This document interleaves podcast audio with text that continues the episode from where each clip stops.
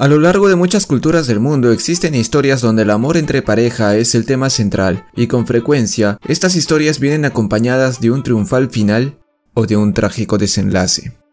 Si bien existen autores y posiciones académicas que ubican al amor romántico dentro de los fenómenos sociales surgidos en Occidente en tiempos de la Ilustración, hay que reconocer que el enamoramiento y la locura son aspectos de la humanidad que debieron haber sido casi universales. La manera de entenderlos y de manifestarlos quizás varía de cultura en cultura y de época en época, pero la esencia de los mismos no. Así es posible hallar algunas historias incaicas que parecen hacer referencia al amor romántico, aunque la autenticidad de estas historias como de origen prehispánico son todavía materia de debate. Un ejemplo de esto es el drama Ollantay, recogido por un clérigo y escrito en quechua hacia el siglo XVIII, donde se hace clara referencia a una historia de amor clásica. Pero la historia de amor inca de la que más detalles y contexto histórico tenemos es la que llegó a nosotros gracias a Miguel Cabello de Balboa en su crónica llamada Miscelánea Antártica. Allí, el mismo autor dirá que su obra no es digna de llevar en su título la palabra miscelánea si no incluye dentro de sus páginas una historia de amor.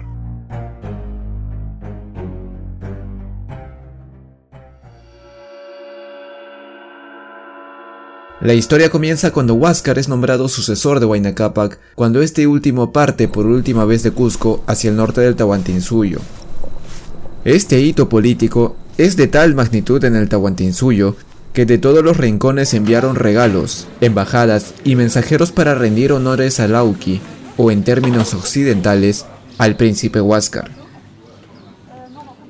Una de estas embajadas provino del valle de Ica, donde el gobernador inca de esa zona envió a una hermosa esposa para Huáscar. Se trataba de una muchacha de extrema belleza, hija de un honrado morador del valle llamado Shulka Kangaya y de su mujer llamada Ilyako Koche. Ambos acompañaron a la hija en su travesía a Cusco, hasta presentarla ante el mismísimo Zapayinca. Chumbiyalla, como se llamaba esta muchacha, se ganó pronto el afecto de Huáscar, a tal punto que el Zapayinca descuidaba al resto de sus concubinas por dar prioridad a la compañía de esta mujer iqueña. Esa apasionada relación dio pronto su fruto, una hermosa niña a la que llamaron Coricoyor, cuyo nombre significa en quechua estrella de oro.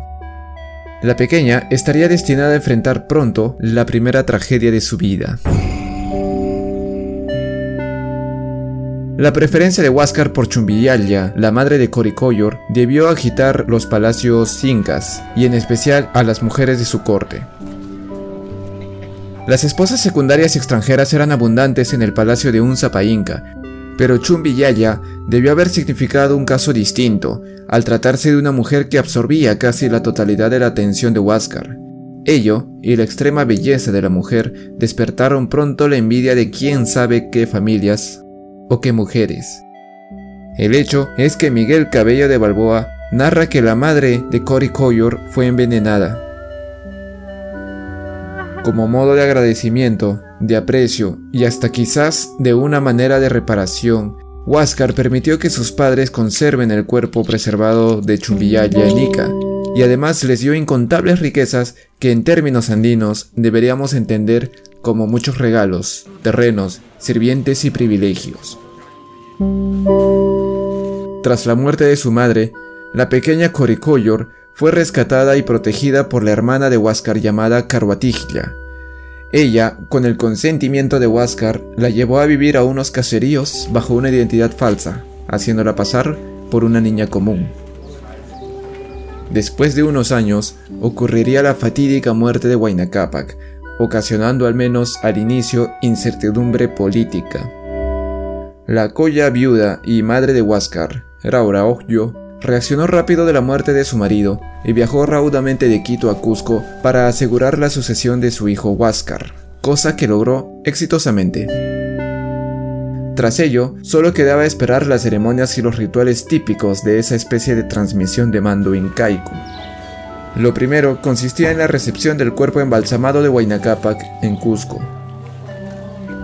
Junto con él, era normal que lleguen también de todos los rincones del Tahuantinsuyo embajadas y regalos para el nuevo Zapayinca. Una de ellas traía desde Quito los regalos y las felicitaciones de Atahualpa, que cumplía una labor de gobernante local allá y quien hasta ese momento reconocía plenamente la autoridad de Huáscar. En el grupo estaba un ningrillo, u orejón, llamado Quillaco Yupanqui.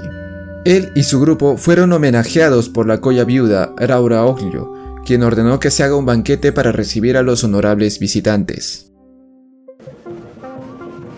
En el banquete estaba de incógnita la pequeña Coricoyor, apenas una adolescente, que a pesar de su origen noble se hacía pasar, en esta ocasión, de sirvienta. En la celebración las miradas de Coricoyor y Kiliako Yupanqui se cruzaron, y fue amor a primera vista. Al día siguiente, la embajada quiteña, donde estaba Kiliako Yupanqui, recibió la autorización de encontrarse con el Zapayinca, pero fueron mal recibidos.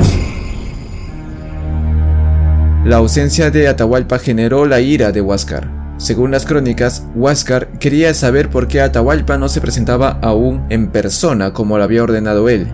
De esa manera quemó los regalos e incluso condenó a muerte a cuatro integrantes del grupo que había traído esta embajada antes de largar al resto. Coricoyor veía a su protectora Caruatiglia como la madre que nunca tuvo. A ella le contó lo que sentía por Quillaco y Caruatiglia supo que era amor. Conmovida por los sentimientos de Coricoyor, Caruatiglia prometió ayudarla. Después de todo, Quillaco Yupanqui era un buen prospecto de esposo por su origen noble, además de que fue parte de una embajada muy importante.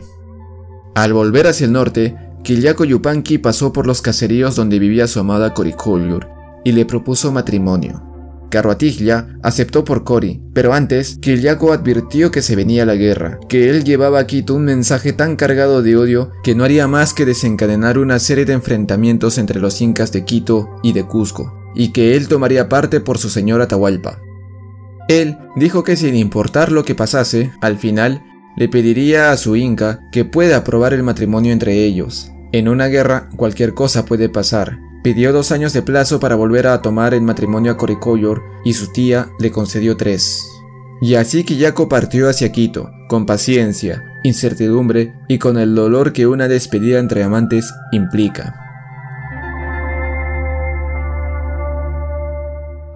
La guerra fratricida entre Huáscar y Atahualpa fue larga, a los tres años no había un resultado claro y por si fuera poco, la vida de Carhuatiglia se comenzaba a apagar. El cuarto año pasó y la joven Coricoyor se quedó sin protectora. Sabía que las fuerzas incas de Quito se acercaban a Cusco. Allí debía estar su amado Quillaco. Ya sin protectora y con el Cusco preparando las defensas para repeler los ejércitos quiteños, Coricoyor decidió adelantarse a los campos de batalla con tal de hallar a su amado. Para ello, se cortó su cabello y se vistió de hombre común para partir hacia el norte. Tras un largo viaje y varios intentos, Coricollor llegó al lugar donde se había librado la batalla de Jauja, que terminó en victoria para el ejército del general atahualpista Quisquis. Entre los cadáveres de ambos bandos se encontraba Quillaco, quien había sido herido de una flecha en la pierna. El héroe quiteño se había quedado allí porque sus heridas no le permitieron seguir el paso a los enemigos que estaba persiguiendo el resto de su tropa. Estaba a punto de morir cuando fue auxiliado por quien creyó que era un joven pequeño llamado Titu, quien lo socorrió y lo llevó hacia unas edificaciones cercanas. Mientras Quiliaco se recuperaba, el joven Titu lo atendía con entrega.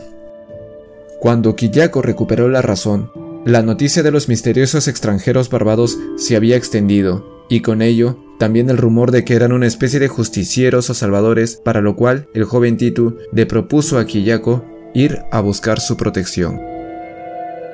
Los españoles llegaron por primera vez a Jauja luego de que el general atahualpista Chalcochima retenga parte del rescate de Atahualpa, quien ya estaba preso en Cajamarca. Aquella vez, Hernando de Soto forzó el traslado de Chalcochima a Cajamarca desde Jauja, y fue aquel episodio en el que el joven Titu reveló su verdadera identidad. Se trataba nada más ni nada menos que la hermosa Coricoyor, quien bajo la identidad de un joven común había prestado cuidados al Ningrillo Quillaco Yupanqui. Le contó su historia al jefe español y a su amado Quillaco, al mismo tiempo. Su relato comenzó con las palabras de que era la joven más desdichada de los incas y que huyó cuando supo que le iban a casar con alguien que no le correspondía. Dijo que entre ella y Quillaco ardía la llama del amor más viva que se puedan imaginar. Tras oír la historia mediante un intérprete, Hernando de Soto los tomó bajo su protección y fueron juntos a Cajamarca, donde serían bautizados como don Hernando Yupanqui y Leonor Coricuyor, y se casaron bajo los ritos de la Iglesia Católica. Sin embargo, la historia de amor no termina allí, y de hecho, no tiene un final feliz.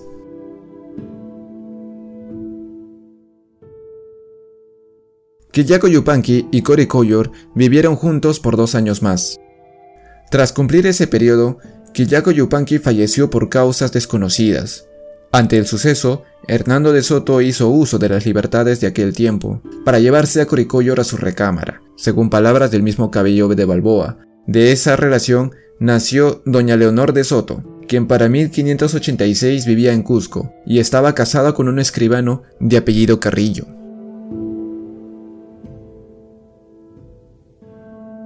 La historia puede o no convencer sobre su veracidad. Hay quienes han opinado que tiene claros tintes europeos.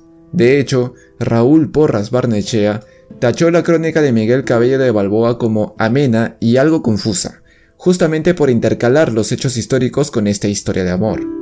Lo cierto es que Cabello de Balboa brinda datos precisos en cuanto a nombres de españoles y hasta de señores locales que debieron ser fácilmente identificables y contactables en los tiempos en los que publicó su obra. No solo está el hijo bastardo de Hernando de Soto o el escribano Carrillo, sino también don Mateo Yupanqui Inca, un noble inca de Quito, de quien dice Miguel Cabello de Balboa obtuvo esta historia.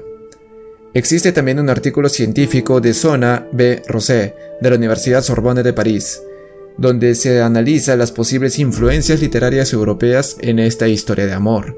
El artículo termina calificando la historia de Balboa como artificiosa, de modo que no sería original.